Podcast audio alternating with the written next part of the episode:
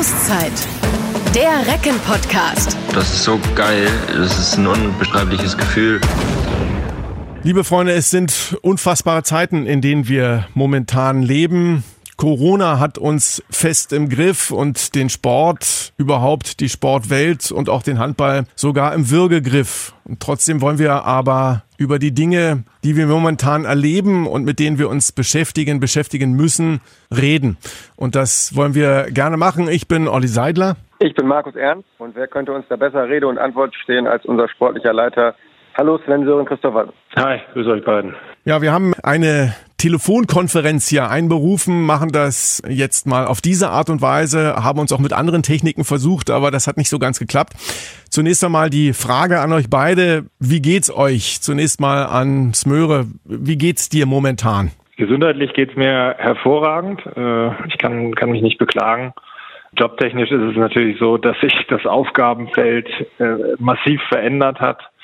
Äh, dass wir vor großen Herausforderungen stehen und ähm, ja, auch noch nicht so viele Antworten vielleicht haben. Das geht, glaube ich, gerade allen so. Und insofern ist da, schwingt da eine, eine große Ungewissheit mit man kann sagen, Antworten findet man jetzt ja auch nicht jeden Tag, egal was man da liest, welches Medium, welche, welchen Politiker man zuhört. Also so ein bisschen ist das ja noch alles Fischen im, im Trüben. Wie hat sich denn dein Job ähm, in den letzten Wochen verändert? Weil sonst ist ja jetzt so die Zeit aktuell, wo man sich nochmal um Transfers vielleicht kümmert, Vertragsverlängerungen anstehen.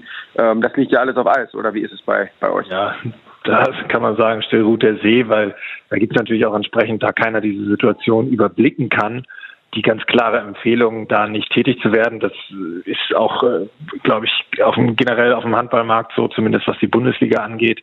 Äh, da die Vereine jetzt erstmal schauen, was diese Corona-Thematik äh, überhaupt mit ihnen macht, was das für dieses Jahr bedeutet, was das für die kommende Saison bedeutet. Und insofern äh, ist es da tatsächlich so, dass das Transfergeschäft komplett äh, zum Stillstand gekommen ist. Ich wollte da aber auch nochmal von Markus hören, wie, wie dir das geht. Wie gehst du damit um? Sind das Zeiten auch, wo man sich selber Sorgen macht oder sind es die Dinge um den Sport oder auch wirtschaftliche Dinge, die einen drücken? Mir geht es gesundheitlich auch gut. Kenne auch keinen, der vom Coronavirus betroffen ist bislang. Ähm, Gott sei Dank. Ja, klar, jeder macht sich, glaube ich, so seine Gedanken momentan. Eben wie Smurris auch schon gesagt hat, ich glaube, die Unsicherheit ist das große Problem. Man weiß nicht, wie geht's weiter, wann geht's weiter, geht's überhaupt weiter. Ähm, ich glaube, das gibt uns ja alle so ein bisschen um. Wird ja bei dir wahrscheinlich nicht anders sein, Oliver. Ich nehme an, äh, deine Auftragslage hat sich auch etwas verdünnisiert in den letzten Wochen, oder? Ja, klar, logischerweise. Fußball ist nicht. Das heißt also, als Sky-Kommentator für Fußball, Handball ist momentan eben auch Magerkost. Ähm, vielleicht geht ja da auch im Mai wieder was, was den Fußball angeht mit Geisterspielen. Das ist sicherlich auch noch ein Thema, was wir dann in den nächsten Minuten nochmal mit vertiefen können. Grundsätzlich kenne ich auch jetzt in dem persönlichen Kreis und im familiären Kreis niemand, der an Covid-19 erkrankt ist, unglücklicherweise, aber schon darüber hinaus, dass ein oder andere Mal, dass da ein Fall aufgetreten ist. Ja, also in erster Linie ist es so, dass ich natürlich unheimlich froh darüber bin, dass es offensichtlich eine Krankheit ist, die Kinder nicht ganz besonders stark betrifft, weil man sich natürlich um seine eigenen Kinder habe ja auch vier an der Zahl, drei wohnen noch bei mir zu Hause, wo man sich natürlich Sorgen machen würde, wenn da das noch viel intensiver wäre, dann wären die Sorgenfalten noch, noch viel tiefer. Ich weiß nicht, wie das äh, bei, bei euch zu Hause ist, Möhre, wie ihr das mit den Kindern erlebt. Bei uns ist zumindest auch die Situation, dass die ja momentan nicht zur Schule gehen, was dann auch gelegentlich mal Stresstest in der Familie ist. Ja, bei uns ist es auch, ich habe ja auch zwei Kinder, die sind aber noch nicht im schulpflichtigen Alter, wobei es bei meinem Sohn so ist, dass der jetzt auch im fünf Jahre alt wird und auch schon Gefallen daran gefunden hatte, neben dem Kindergarten sich nachmittags mit Freunden zu treffen. Der ist sportlich sehr aktiv, hatte die ersten Schritte jetzt bei uns in Burgdorf, auch was den Handball angeht, äh, äh getätigt, hat da großen Spaß dran gehabt. Äh, macht einen Schwimmkurs, äh, ist, ist auch mit einer Kindergartenspiel- und Turngruppe aktiv. Insofern sind das natürlich alles Dinge, die irgendwo wegfallen, wo er auch fragt, warum ist das so? Hat auch verstanden, dass es da jetzt eine Thematik gibt, die irgendwie Coronavirus heißt. Kannst du ihm das gut erklären, den Kindern? Naja, äh, er ist insofern äh, so, dass er das erstmal ein Stück weit akzeptiert, dass es diese Situation gibt, dass es diese Krankheit gibt, äh, die Corona heißt, so haben wir ihm das erläutert und dass man da jetzt besonders vorsichtig sein muss und aufeinander aufpassen muss und deswegen das im Moment nicht geht. Und aktuell ist es noch so, dass er das hinnimmt und akzeptiert. Wir sind aber auch in der glücklichen Situation oder in der privilegierten Lage, dass wir ein ganz kleines Stück außerhalb von Hannover am Stadtrand wohnen äh, und da ein kleines Häuschen mit auch einem Garten haben, äh, was, was natürlich sehr hilfreich ist, dass die Kinder zumindest mal raus vor die Tür können und äh, einen Ball können wir da auch in die Mitte schmeißen und ein bisschen kicken und ein bisschen Sandkasten und sowas ist bei uns vorhanden, sodass sie zumindest äh, frische Luft bekommen und äh, ja, ich sag mal, eine Spielplatzähnliche Situation vorfinden. Meine Tochter, die ist jetzt anderthalb, die kriegt da noch nicht so viel von mit. Äh, glücklicherweise, die sind aber auch beide, wie du sagst, da bin ich voll bei dir, kerngesund. Und das ist für mich in dieser jetzigen Situation neben meiner Frau, der es auch gut geht, natürlich sehr, sehr wichtig, wenngleich man natürlich auch feststellt, wenn, wenn da jetzt auch keine Kindergartenplätze etc. mehr zur Verfügung stehen, wie viel da letztendlich dann auch hängen bleibt. Ne? Jetzt steht ja das äh, Osterfest an und normalerweise wird es ja bei dir nicht anders sein. Okay, wir hätten normal Sonntag ein Spiel gegen Melsungen gehabt, aber drumherum trifft man ja dann vielleicht auch die Eltern, Schwiegereltern zu Besuch.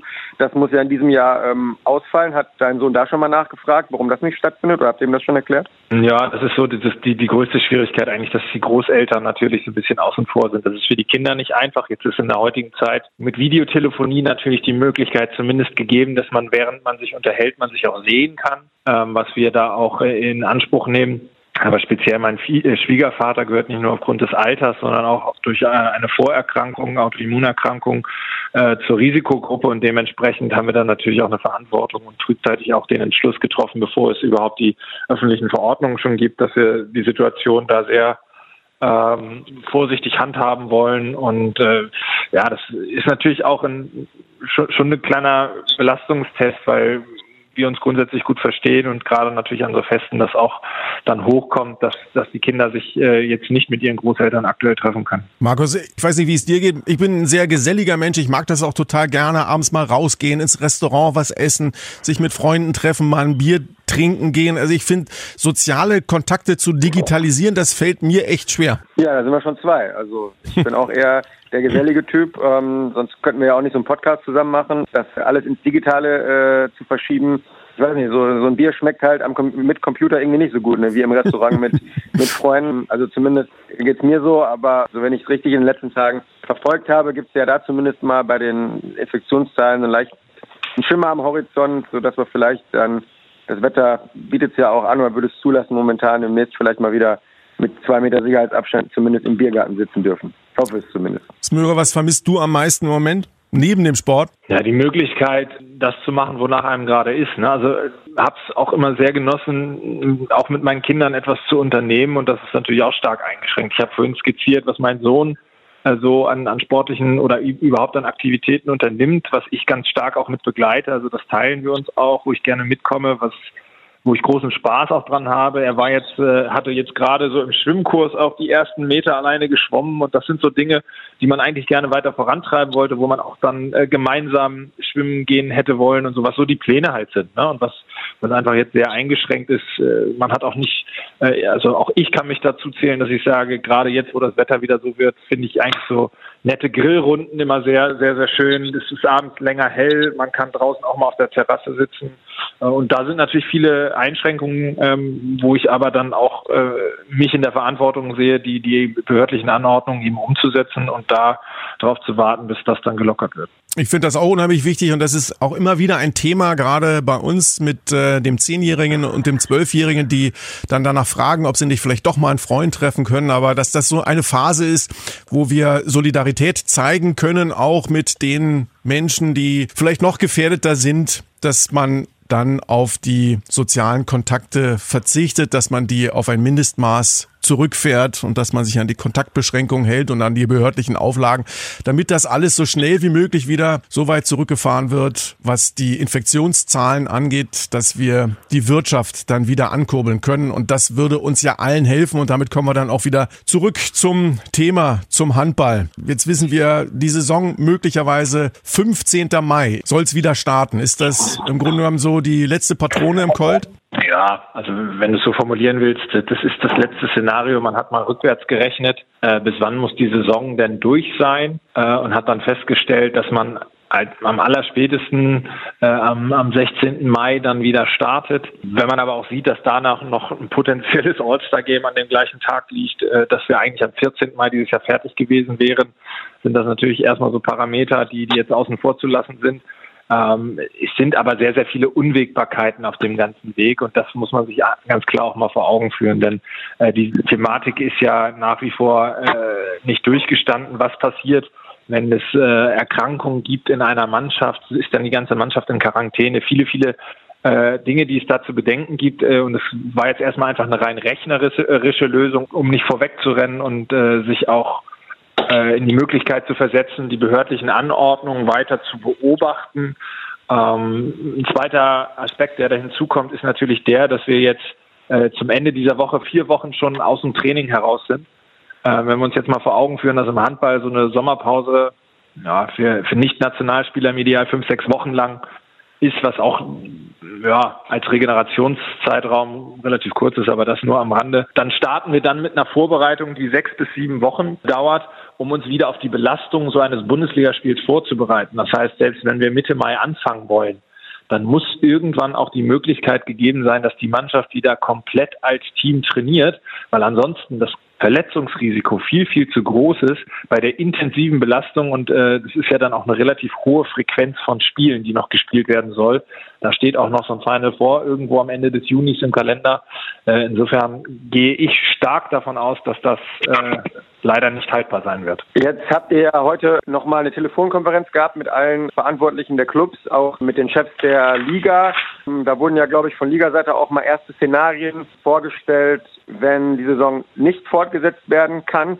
Was kannst du uns da berichten? Ja, also da war es tatsächlich so, dass es gar nicht so viel Neueres gab. Es wurden ja so ein paar Dinge von der Liga schon äh, letzte Woche vorausgeschickt dass äh, wahrscheinlich es eine Empfehlung geben wird, äh, dass es keine sportlichen Absteiger gibt und dass dann aus der zweiten Liga zwei hochkommen und man eventuell mit 20 äh, Vereinen in die kommende Saison ginge, im Falle eines Abbruchs wohlgemerkt.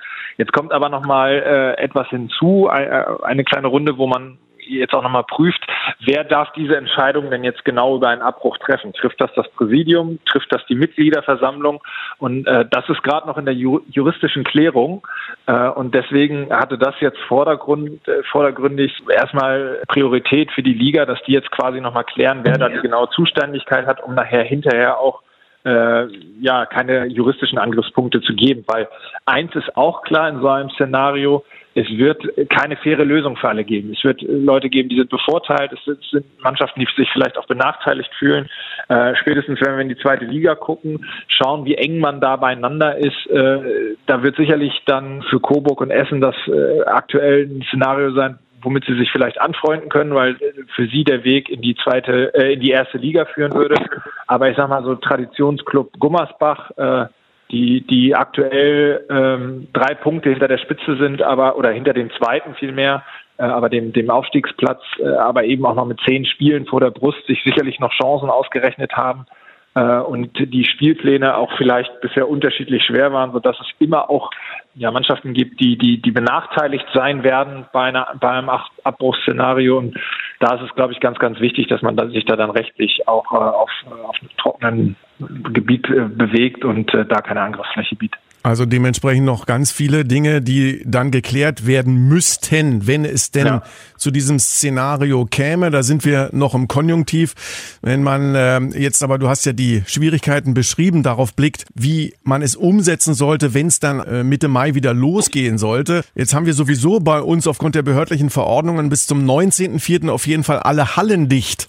Das heißt also, man könnte ja praktisch in, in der Art ein Training, was dann auf den Wettkampf ein wirklich vorbereitet, ja auch relativ spät erst wieder anfangen. Handball ist eine Vollkontakt-Kampfsportart im Grunde genommen, wenn man sieht, was am Kreis etc. gearbeitet wird. Beim Fußball hat man das Szenario entworfen, dass man, wenn man dann wieder starten sollte, dass man im Grunde genommen alle paar Tage die Spieler durchtesten müsste, was dann ja auch eine finanzielle Frage wäre. Gibt es die Fantasie, dass das so umzusetzen wäre? Also wenn du mich da persönlich fragst, fehlt mir dafür die Fantasie. Es ist äh, beim Handball bedingt schon, äh, es gibt ja jetzt auch Sonderregelungen, dass die nicht nur für den Fußball gelten, aber wenn wir uns jetzt irgendwie mit zwei Spielern in einer geschlossenen Sporthalle bewegen dürften, äh, ist das doch relativ schwierig, das Infektionsschutzgesetz konform durchzuführen, dann irgendwie Abstand zu halten. Wird dann auf Dauer schwierig. Klar könnte man Torwurfübungen machen. Jetzt heißt das Ganze aber Handball. Das heißt, wir haben unmittelbaren Kontakt schwitzenderweise mit dem Sportgerät, was dann äh, sich hin und her geschmissen wird. Du hast es angesprochen. Äh, hinführend zum äh, normalen Spielbetrieb gehört der Körperkontakt auch mit dazu. Und ich kann mir beim besten Willen nicht vorstellen, dass das jetzt in der Kürze der Zeit, in der das Ganze entsprechend gelockert werden müsste, umzusetzen ist. Hinzu kommt, dass wir auch als, äh, als Entscheidungsträger, ob es der Dachverband äh, der Liga ist oder auch wir als äh, Verantwortliche im Verein, ja irgendwo auch in der Verantwortung für die Gesundheit unserer Spieler und Mitarbeiter stehen. Und ich da auch nicht weiß, wie in der aktuellen Gemengelage äh, die Spieler reagieren würden, wenn sie jetzt äh, über Tage und Wochen die Empfehlungen bekommen, auf Abstand zu gehen und sich jetzt plötzlich wieder auf den Ball schmeißen sollen und sich gegenseitig hin und her schieben. Gleichzeitig sehe ich uns auch in einer Vorbildfunktion für die Gesellschaft und da passt es für mich ak aktuell einfach nicht ins Bild. Ähm, und dann kommt noch der dritte Part hinzu, selbst wenn man jetzt das Training wieder aufnimmt, ist, glaube ich, ganz, ganz wichtig, dass es überhaupt ein Spiel gibt, weil äh, die Spiele stellen letztendlich die ja, Geschäftsgrundlage für uns dar und äh, die ist uns aktuell genommen und insofern brauchen wir auch nicht trainieren. Du hast die Spiele angesprochen. Wie ist da momentan so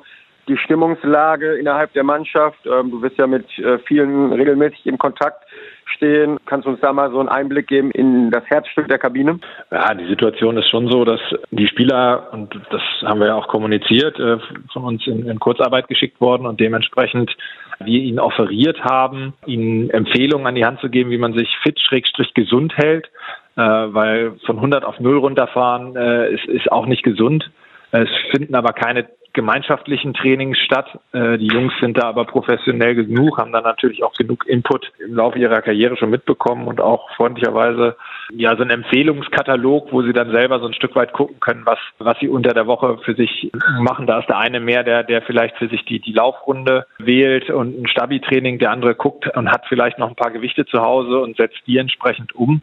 Unsere Jungs gehen da glaube ich mit gutem Beispiel voran sind auch entsprechend mit den Familien zusammen.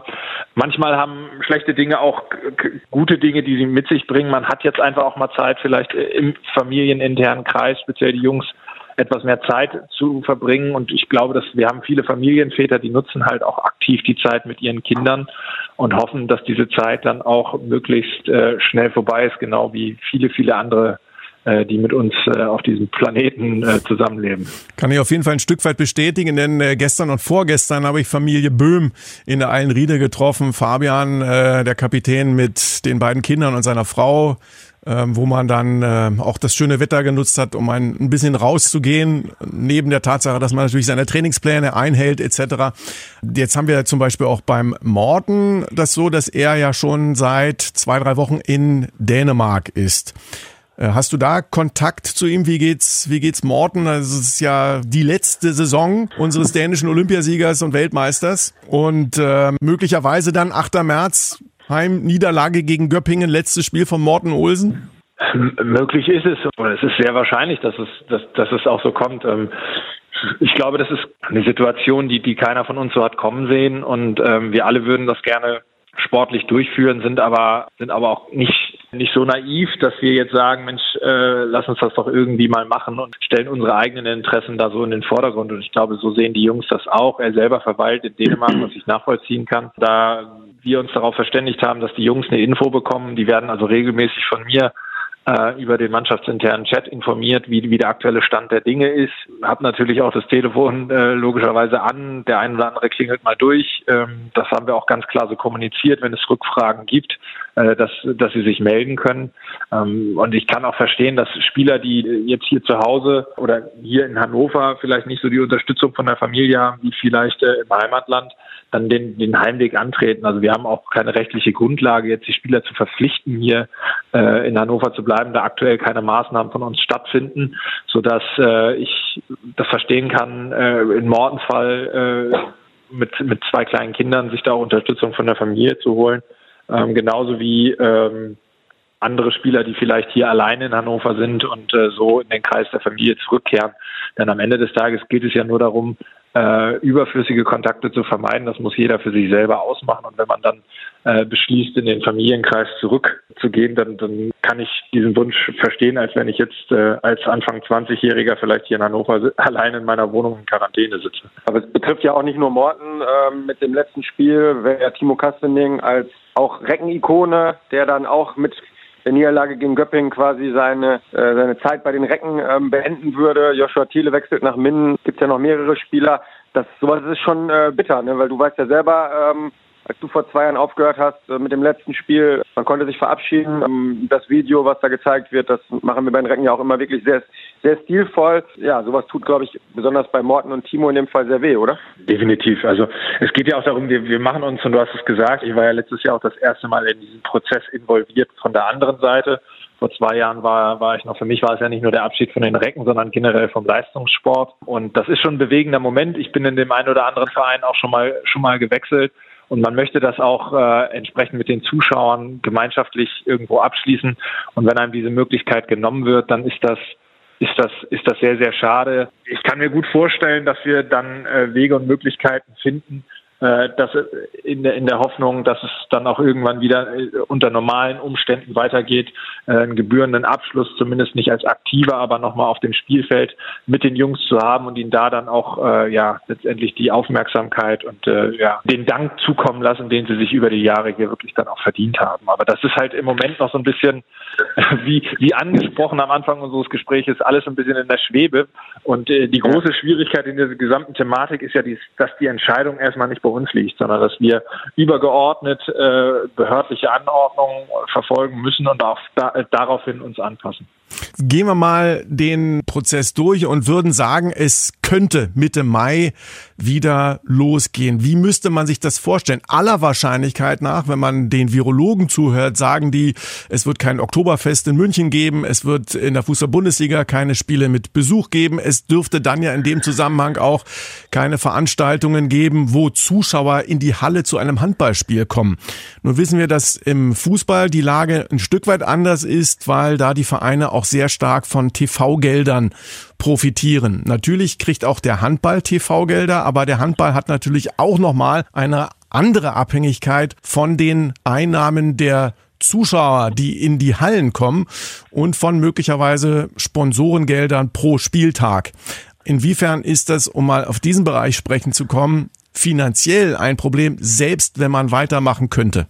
Wenn man es vereinfacht formulieren würde, dann ist es so, dass eigentlich nur äh, dadurch, dass äh, das, das TV-Geld bei uns Größenordnung kleiner fünf Prozent ausmacht und Zuschauereinnahmen größer 25 Prozent, relativ einfache Rechnung, dass man eigentlich nur die Kosten mit solchen Spielen weiter hochschrauben würde, ohne wirklich Einnahmen dagegen zu haben. Und äh, das ist die große Schwierigkeit, wie damit umzugehen ist. Man nimmt sich dem man nimmt sich das Problem nicht äh, des, des Zuschauerregresses, wobei wir, und das muss man auch mal betonen, da ja diese Situation so ein bisschen schon über uns schwebt, äh, wir sehr, sehr viele Solidaritätsbekundungen von unseren Fans und Sponsoren erhalten. Ähm, und wir auch sehr glücklich darüber sind und äh, dass das Ganze auch zeigt, was äh, dass diese Reckenfamilie nicht nur nicht nur äh, ein Wording ist, sondern tatsächlich auch so gelebt wird. Aber nichtsdestotrotz wäre es eine Situation, wo man im Prinzip die Kosten weiter hochfährt, nicht nur mit den Heimspielen. Wir haben natürlich auch Kosten, wenn wir äh, ans andere Ende von Deutschland fahren, Buskosten, Hotelkosten etc. Die Kosten würden weiter hochgeschraubt werden. Die Spieler würden natürlich auch äh, ihre vollen Gehälter bekommen müssen. Und ähm, das wäre wirtschaftlich für die Vereine nicht stemmbar. Ist schon absehbar aus deiner Sicht, dass Geisterspiele auch äh, gibt oder gibt es eine Einigkeit innerhalb der Liga ähm, von allen Clubs, dass sowas auf gar keinen Fall stattfindet? Oder gibt es da auch Tendenzen und Meinungen, wenn man jetzt noch einen längeren äh, Spielausfall mal ins Auge fasst, der weit über Mitte Mai hinausgeht, dass sowas dann wirklich doch zum Thema werden könnte? Ja, deine Frage impliziert das schon genau richtig. Also man muss das, glaube ich, zweiteilig betrachten in der Kürze der Zeit und wie auch schon angesprochen, also Virologen betonen ja auch immer noch, dass wir am Anfang dieser Pandemie stehen und äh, ähm, dass das äh, uns noch eine ganze Weile begleiten wird. Ähm, und ich auch damit fest damit rechne, dass so Großveranstaltungen, wo ja in unserem Fall auch bis zu 10.000 Leute unter, unter geschlossenem Hallendach letztendlich zusammenkommen, eins der letzten Events sein werden, die dann in, in dieser Kette der Einschränkungen wieder erlaubt werden. Und äh, im Zuge dessen ist es, glaube ich, so, dass man sich jetzt im Szenario, wobei wir das nicht beeinflussen können, das will ich nochmal betonen, zum Ende der Saison hier nicht äh, auf, auf, auf einen wirtschaftlichen Weg bewegen können, der, der äh, uns äh, ein, ein gesundes Bestehen dieser, dieser Saison äh, garantiert. Über die Saison hinaus sollten uns diese Themen gar bis Jahresende begleiten, sprich 2020 Dezember. Da muss man natürlich darüber diskutieren, wie kriegt man die nächste Saison um und muss sich auch Gedanken darüber machen, wie man, wie man Kosten reduzieren kann, wie man vielleicht auch alternative Geschäftsmodelle entwickelt, wie man neue Vermarktungsmodelle entwickelt, all diese Themen. Aber das hätte dann eine ganz andere Vorlaufzeit. Und ähm, das ist jetzt in der Kürze der Zeit für die letzten sieben ausstehenden Spiele sicherlich nicht schon umsetzbar. Die TSV Hannover Burgdorf, Gratulation dazu, hat ohne Auflagen die Lizenz für die neue Spielzeit erhalten. Das ist schon mal auf jeden Fall wichtig und zeigt, dass es ein solides, ein sehr gutes Fundament gibt. Aber auf der anderen Seite haben wir natürlich die Situation, dass es weiterhin Ausgaben gibt, dass die Kosten hoch sind, dass es keine Einnahmen auf der anderen Seite gibt. In der deutschen Fußballliga heißt es, dass 13 von 36 Vereinen nahe der Insolvenz sind. Wir haben neulich aus der Führungsetage vom THW Kiel und äh, von der SG Flensburg-Handewitt Informationen gehört darüber, dass sie keine Substanz haben, dass sie befürchten, in Schwierigkeiten, in arge Schwierigkeiten zu geraten. Und wenn solche Säulen des Handballs schon Fieber haben, dann muss man die Befürchtung haben, dass andere Vereine auf der Intensivstation liegen, um vielleicht dieses Bild überzeichnend zu nehmen. Wie sieht es da aktuell aus? Wie lange kann die TSV Hannover Burgdorf das Szenario durchhalten? Das ist äh, am Ende des Tages äh, schwer zu übersehen. Ich will jetzt erstmal, du hattest gratuliert äh, zur, zur Lizenz ohne Auflagen. Da sind wir auch froh drum, wenngleich natürlich diese Lizenzunterlagen zum 1.3.2020 abgegeben wurden und die Corona-Pandemie im Prinzip äh, bei keinem der Erstligisten da in irgendeiner Form berücksichtigt werden konnte, ähm, sodass es natürlich im Zuge der, der nächsten Saison da auch äh, ja, äh, intensive Gespräche bedarf äh, mit, mit allen Beteiligten dieser Liga, um äh, eben auch äh, sicherzustellen, dass äh, äh, alle Mannschaften dieses äh, Szenario überstehen werden. Es ist am Ende des Tages sehr, sehr schwierig und ich weiß gar nicht, ob äh, der THW Kiel oder die SG Flensburg äh, da besser aufgestellt sind als andere Bundesligisten, weil am Ende des Tages äh, haben die, glaube ich, auch einen anderen Kostenapparat dahinter stehen. Da muss halt jeder jetzt gucken, inwieweit er diese Kosten reduzieren kann, denn so ein, so ein Profisportverein, zumindest im Handball, äh, strickt äh, so Budgets dann schon immer mit der heißen Nadel. Und äh, da ist es jetzt nicht so, dass man über die Jahre äh, jetzt äh, vielleicht mal das Bild des berühmten Festgeldkontos bemüht äh, und äh, dieses jetzt für schlechte Zeiten zurücklegt, sondern äh, dass da relativ schnell, wenn dann die Einnahmen in dem Maße, wie es in diesem Jahr stattfindet oder in dieser Situation stattfindet, wegbrechen, dass das keiner kompensieren kann und man dementsprechend halt mit allen Beteiligten äh, sprechen muss, dass man, wenn man keine oder wenig Einnahmen gerade nur äh, generieren kann, dass man dann natürlich die Kostenseite angeht und da guckt, äh, dass man, dass man Kosten reduziert und das, was ich vorhin schon sagte, also sich gleichzeitig Gedanken darüber macht und das kann Markus ja auch bestätigen, da sind wir im regen Austausch mit der gesamten Geschäftsstelle, die, die im Homeoffice sitzt. Äh, das ist natürlich, muss man natürlich auch mal dazu erwähnt haben, dass wir uns auch da entsprechend äh, Corona-konform, möchte ich es mal nennen, äh, verhalten. Äh, Gedanken darüber machen, wie wir äh, unsere Partner, unsere Fans und unsere Mannschaft da auch weiter miteinander vernetzen und einbinden, um halt unser Überleben über einen längeren Zeitraum äh, auch zu sichern. Wir, wir werden diese Saison vernünftig abschließen und ich glaube, dass dieses Bild, das haben wir als und gerade mit dem Namen der Recken auch, äh, wir, wir sind Kämpfer und äh, wir sind sicherlich auch von dieser Situation betroffen, äh, gehen das Thema jetzt aber auch sportlich an und wollen uns, wollen uns da behaupten und werden da mit jedem mit, ich glaube, da kann ich für jeden Mitarbeiter des Vereins sprechen, äh, alles äh, uns in der Macht liegende äh, tun, um, um diesen Verein auch äh, durch, durch diese schweren Zeiten zu bringen. Und ich bin da guter Dinge, weil, wie auch schon erwähnt, wir sehr, sehr viele positive Rückmeldungen auch erhalten, die uns enorm motiviert, diesen Weg auch weiterzugehen. Ich glaube, Corona-konform war ein schönes Wort. Ich glaube, für viele, inklusive meinerseits, ist Corona jetzt schon das Unwort des Jahres 2020. Aber ich will noch mal zu dem Punkt zurückkehren, den du gerade, den wir angesprochen haben, dass auch Vereine wie THW Kiel, Flensburg, das Wasser bis zum Hals steht. Das hat natürlich auch damit zu tun, dass ihr eben äh, anders als jetzt ein reines Wirtschaftsunternehmen ja nutzenmaximierend arbeitet. Also man will Titel gewinnen. Das heißt, genau. dass es auf der einen Seite an Einnahmen reinkommt, wird auf der anderen Seite äh, eben an Ausgaben äh, rausgegeben. Und es ist ja nicht so, dass er am Ende des Jahres sagt, Josipu, wir haben noch äh, zwei Millionen Euro Gewinn gemacht und äh, das fließt dann an die Aktionäre raus in Form einer Dividende. Ich glaube, das muss man verstehen, äh, um das Modell, ähm, ja, um das Modell halt zu erklären. Kann es sein, dass diese Pandemie sich auch insofern auswirkt, dass viele Vereine jetzt im professionellen Sport zukünftig vielleicht sich anders aufstellen werden? Die versuchen Rücklagen zu bilden eben für solche Zeiten oder hältst du das für illusorisch? Dafür ist das auch nicht ganz mein Teilbereich. Natürlich bin ich da im engen Austausch mit unserem Geschäftsführer Eike Korsen. Der ist da aber ganz genau äh, im, im, Bilde und im Boot. Das ist für mich schwer ersichtlich. Ich finde, du hast es schön ausgetroffen. In der BWL ist es so, dass natürlich man versucht, gewinnmaximierend zu arbeiten. Und bei uns ist es halt so, wenn, wenn was überbleibt, dann fragt man sich, ob damit vielleicht noch der nächste Tabellenplatz möglich gewesen wäre. Äh, und ja. insofern geht es jetzt, glaube ich, in, in erster Linie, um, bevor man solche weitblickenden Aussagen trifft, darum, äh, ja, das Überleben der, der Vereine zu sichern. Da ist es für mich aber auch schwer, äh, aus der Ferne zu beurteilen, wie es in anderen Vereinen aussieht. In den Konferenzen äh, der HBL merkt man aber schon, dass das allen oder man hört den, den Ernst der Lage heraus und ja, man versucht da gemeinschaftlich in, in alle Bereiche, da wir ja auch in Deutschland nach wie vor äh, dem Föderalismus unterliegen, äh, sich zu helfen, da es teilweise länderübergreifend unterschiedliche Regelungen gibt, unterschiedliche Förderungen gibt und da gibt es einen regen Austausch, weil alle ein sehr, sehr großes Interesse daran haben, dass natürlich äh, auch die 36 Bundesliga-Clubs beziehungsweise einen wirtschaftlichen Absteiger haben wir ja äh, in der zweiten Liga, aber dann die 35 verbleibenden Clubs äh, diese, diese Pandemie auch irgendwie überstehen. Dänemark hat den Saisonabbruch bekannt gegeben. Da sind allerdings auch schon 24 von 26 Spieltagen der regulären Saison absolviert.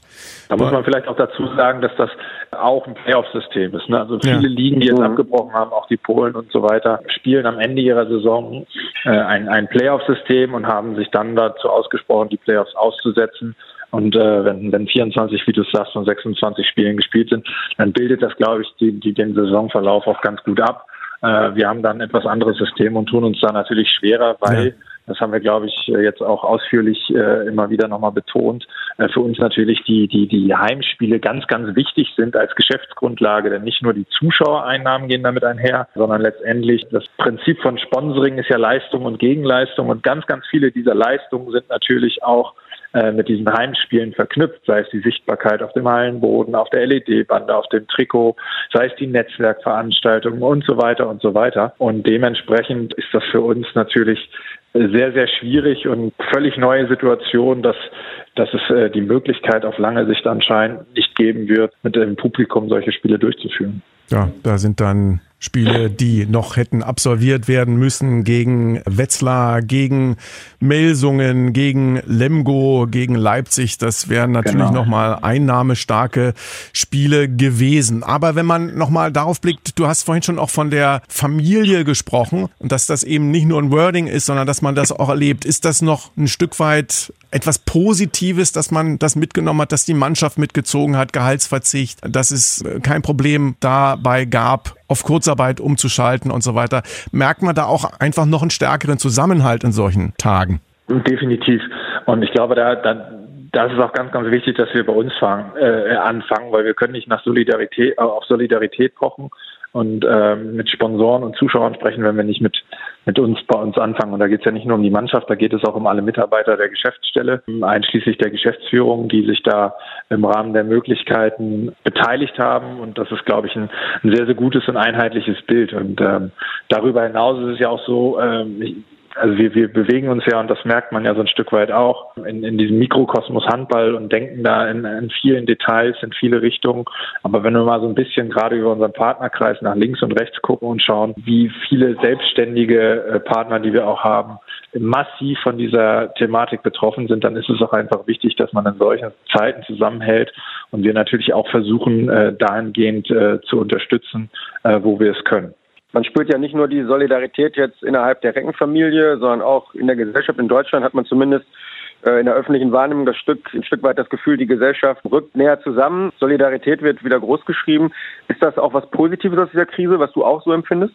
Ja, bin ich bei dir. Also es gibt natürlich immer Leute, die auch ein Stück weit ausscheren und ich glaube, wir mussten alle auch äh, erstmal in dieser Situation ein Stück weit ankommen, denn ähm, es gibt ja immer mal wieder so Szenarien, die aufgezeigt werden, äh, die man dann auch aus der, äh, aus der Vergangenheit äh, und aus dem vergangenen Erlebten abtut. Aber das hat in dieser Form, glaube ich, niemand, niemand kommen sehen und äh, inzwischen äh, hat auch jeder oder die allermeisten, mit denen man sich unterhält, verstanden, wo, wo das, das große Problem herrscht und wie verzwickt die Lage auch für die Entscheidungsträger in unserem Land ist, weil da ist es auch so, dass man im Prinzip mit jeder Entscheidung versucht, etwas äh, Positives zu erreichen und gleichzeitig natürlich vielen auch eine sehr, sehr schwierige Situation aufbürdet. Und äh, in der Haut möchte ich auch nicht stecken, diese Entscheidungen zu treffen und äh, habe auch das Gefühl, dass da aktuell mit Nachdruck dran gearbeitet wird in unserem Land, um da ja bestmöglich für den Großteil entscheiden zu können.